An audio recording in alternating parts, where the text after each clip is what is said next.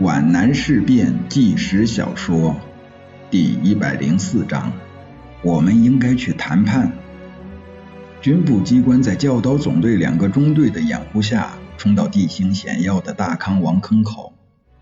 叶挺、饶漱石和军部机关人员都散布在山口附近的陡峭的山坡上，在山石间和密林中躲避冷炮和机枪扫射，一筹莫展。就在这个时候，林志超带着工兵连赶到了。他让王自忠把部队带进一块圆形的林中旷地，让部队休息。他带着通信员去见叶挺。这一天是腊月十七，月亮已经升上东山，在暗蓝色的夜空向大康王山口洒下寒冷的光波，像青碧的海上龙王爷那面晶莹的宝镜。诡秘的、贪婪的窥视着激烈的战场，丝毫也不知道，由于他的光亮给突围者造成了多大的危难，而且随着他的升高，越来越亮了。叶挺见到林志超，缓缓地站了起来，似乎要跟他拥抱，但是林志超用庄严的报告打断了他这个动作。林志超向军长报告了带来的兵力，请他做指示。叶挺无力地向他摆了摆手，自己先坐下来，然后指了指前面的一块茅草遮掩的枕头般的岩石，说：“你坐。”林志超缓缓地坐下，汗水涔涔。他看着月亮映照下的军长的半明半暗的脸。现在我们同所有部队都失去了联系，处在各自为战的状态。叶挺先向作战科长介绍情况，这种异乎寻常的做法。证明了他心情的沉重与不安。我们正面敌人是幺零八师，我们右侧是五十二师。教导队拼死冲了几次，所有通道都卡死了。作战科长从各方面都感到了军长处在极度疲惫的状态，在月光下更增添了他黯然凄怆的神色。他两眼凝滞，布满了血丝，弥漫着年迈人的灰冷。他的手臂上、额角上。有几条树枝荆棘抓伤的血痕。叶挺坐着，双手扶撑着抓柄手杖，他的高挺的背好像被无形的重担压弯了，有些前倾。这个高傲的军人怎么能承担起全军覆没这座大山呢？他已经丧失了一切，无可挽回的丧失了。狂澜既倒，泰山将倾。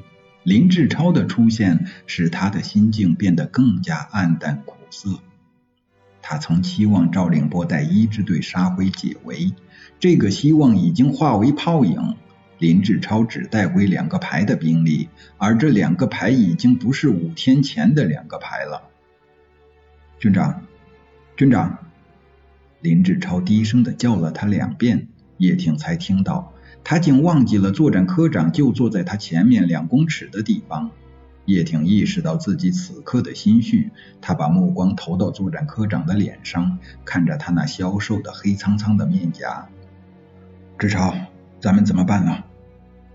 军长，我认为夜间敌人是不会发动攻击的，他们只是严密包围，怕把我们打散，反而大海捞针。他们所希望的是巨舰，我们应该组织所有部队，立即分散突围。可惜太晚了，叶挺深深的叹了口气。他听到林木在夜风中低回吟唱，深沉、悲壮、遥远。半世英名毁于一旦，英雄惨梦随着林木悲歌枯叶似的飘落了。军长，我有个提议。现在敌人注意力放在东北和西北方向，我带工兵排杀开一条通往东南方向的道路，把你掩护出去。杀开血路之后呢？叶挺从虚幻中被拉回现实，问的声调凄恻，甚至还微带一点好奇，探寻的凝视着作战科长。其实他胸中的答案已经有了。这神态使林志超微微吃惊，他产生了一种欲言又止的吃楚，但他还是说了：“我们，我们用游击的方式。”用游击方式，叶挺声调奇特，愤慨而带嘲讽。你是说让我从那些狗杂种们的脚下爬出去吗？你是说让我也滚得像泥猴似的匍匐在地上，肚皮擦着沙石茅草，从树棵子里钻出去吗？不，绝不！叶挺像受了鞭打似的跳起来，声音暗哑、粗暴、决绝而有恨意。他在山坡的月影下，像受困的雄狮那样来回走动。作战科长本来也想随之而起，但他动了一下，不但没有站起来，反而把头深深埋下去了。他没有勇气注视叶挺痛苦激动的情状，他只好沉默无言，既不回答，也不出声，一直等待军长在他面前重又坐了下来。军长，别无办法。林志超侧面看着大康王山口。那里的夜光弹犹如飞蝗般在月光下乱飞。我准备把所有精干人员组织起来，把所有精良武器集中起来，组成一个冲击队，把军长掩护出去。我请求任命我为冲击队长。你有几分把握？两分。我说只有半分。叶挺冲动的叫了一声，这样会全部牺牲的。我知道这不是最佳方案。那你为什么要这样做？军长不愿意穿插出去，我们只好冲杀出去。林志超那无奈的神态显露出一种谴责，好像在说：“你军长在耍孩子脾气。”难道我叶挺的性命就那么高贵吗？就需要用众多的牺牲来换取吗？军长，这是我们的责任。林志超把声调提高，颇具抗议的色彩。我来告诉你，你的责任。你是作战科长，不是我的卫士。你的责任：一、组织所有人员分散突围；二、一定突围出去，写好这次惨败的总结。林志超同志，执行吧。叶挺的声调里有一种不准反驳的果断的意味。镇长，林志超蓦然站起，但他不是去执行命令，而是讨价还价。这样，历史会责备我的。志超，叶挺的声调不再是命令，而是恳求了。你把话说反了。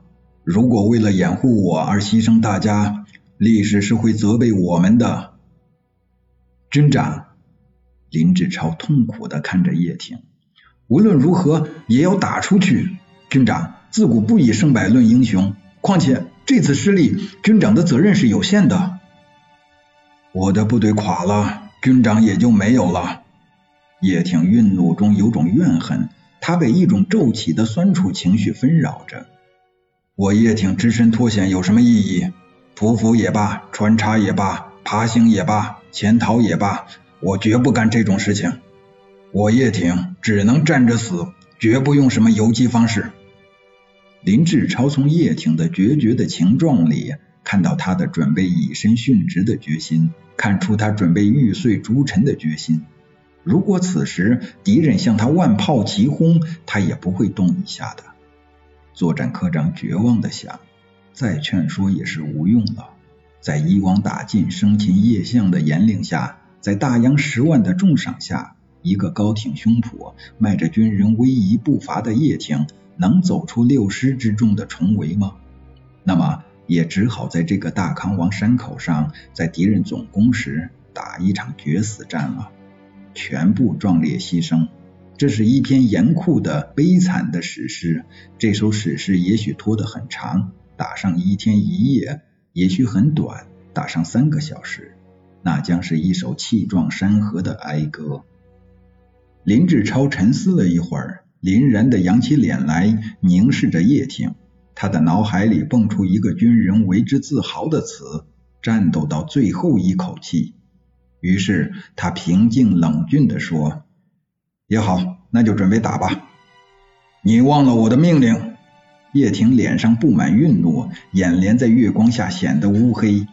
还用我重说第二遍吗？军长。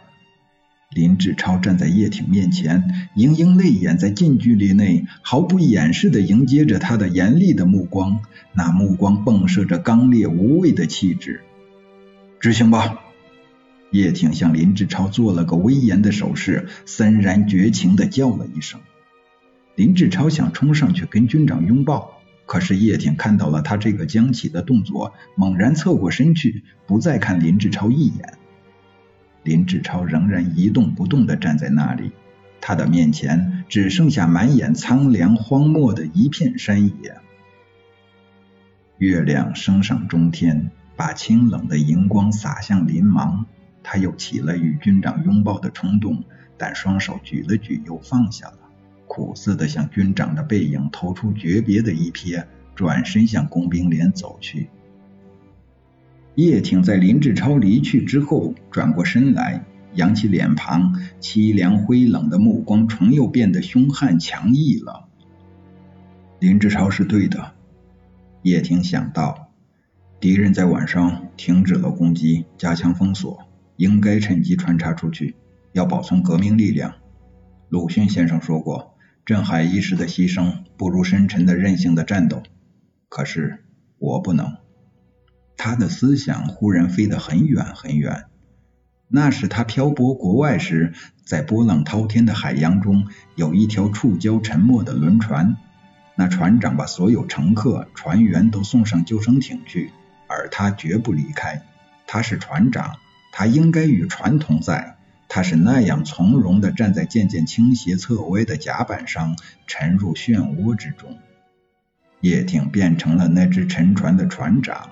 站在五十度斜坡的甲板上，环视着围绕在他身边的卫士、副官和参谋，一脸即将诀别的神色。局势已经无可挽回了，我向你们宣布，愿意分散突围出去的，赶快去找林科长，由他统一组织；愿意战斗到最后一人一枪一口气的，可以留在我身边。无人移动。那好，我们准备决一死战吧。不，我不同意。从树影里走出一个人来，他是梁普。叶挺带有几分恼怒，面向着东南局副书记：“为什么？我们应该去谈判，去当面找刘秉哲、找上官云庆去谈判。谈判等于投降，不，谈判等于保存。我已经向大家宣布过，愿意保存的可以分散突围，而我没有必要，很有必要。即使必要，我也不能忍受这种耻辱。”谈判并不是耻辱，而是一种斗争方式。饶漱石冷静地说：“饶漱石的用意是很清楚的。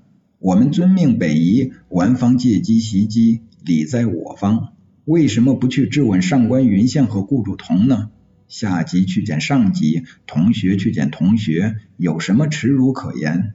先打后谈，先谈后打，现为惯例。叶挺现在独当一面。”而且有东南局副书记支持，下此决心应该不太难。不，我不干这种事情。叶挺仍然拒绝谈判的建议，但没有开始那样坚决了，有点松动。我是个投过党的人，教训已经够多了。我虽然不是党员了，但我一定要像个真正的党员。这恰恰触动了饶漱石的灵感。立即抓住了由于军事经验不足而忽视了战胜叶挺的武器。你想想十二号中央给我们的电文吧，因在重庆交涉恐靠不住，同时应注意与包围部队首长谈判。谈判的目的当然很明显，不是拼光，而是借以做缓兵之计，保存实力。饶漱石进一步发挥说，谈判这是中央的指示精神，你不是也建议中央与重庆谈判吗？只是远水难救近火，后方的谈判不如敌前的有效。月亮渐渐沉落下去，黎明前的黑暗笼罩着山谷，古老、神秘、阴森的雾岚越来越浓。四周突然爆发出密集的枪声和喊叫声，林志超所组织的分散突围开始了。叶挺心灰意转了，但说的十分黯然。他想象不出谈判可能出现的后果，对集体或是对个人将发生什么影响呢？他感到难言的悲苦。可是未必有效，效果肯定会有，不过有大小之分罢了。那好，叶挺心头苦涩的波浪平息下去，恢复了昔日的国爵刚毅。温参谋，尤参谋。我命令你们分头到正面的五十二师和幺零八师去接洽谈判，就说我叶挺在鹿角山上恭候他们派代表来，